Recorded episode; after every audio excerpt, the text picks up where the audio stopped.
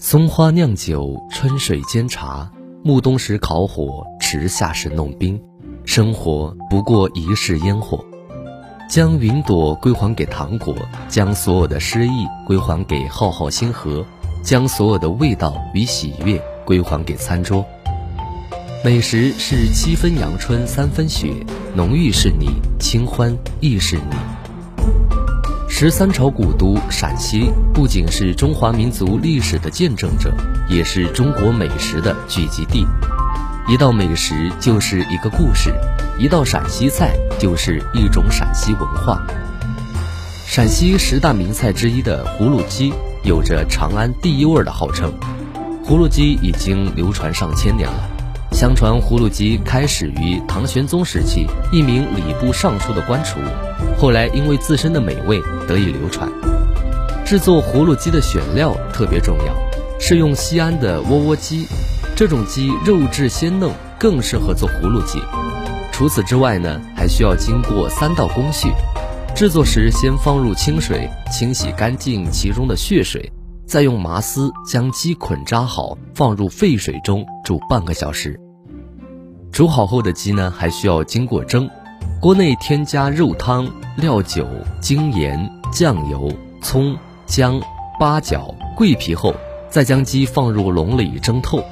最后将蒸透后的鸡放入油锅中炸至表皮金黄色之后出锅，稍加装饰呢就可以出盘了。这时的葫芦鸡色泽金黄，皮酥肉嫩，香烂味醇，快到骨脱，一口吃下去啊，令人回味无穷。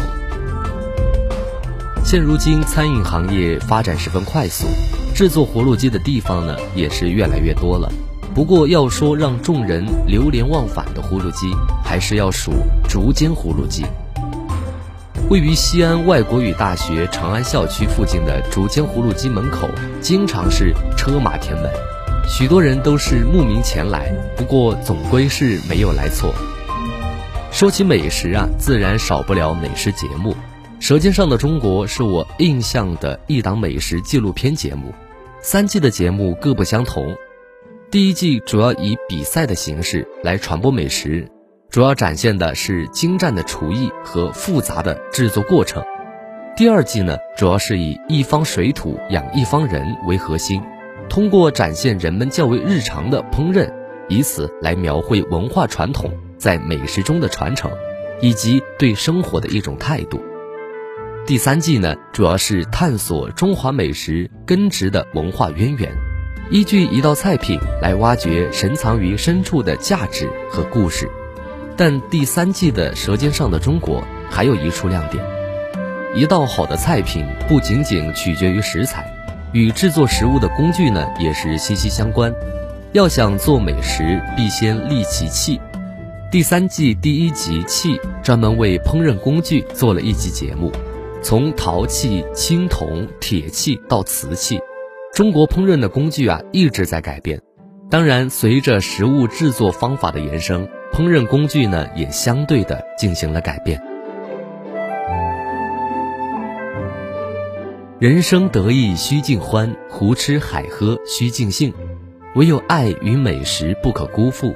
只要心里有光，慢食着三餐，享受着生活带给我们的快感。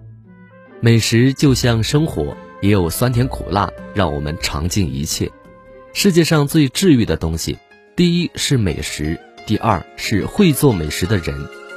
让我们一起走进美食的天地吧，带你尝尽生活的甜头。感谢您的收听，我是主播曹金玲。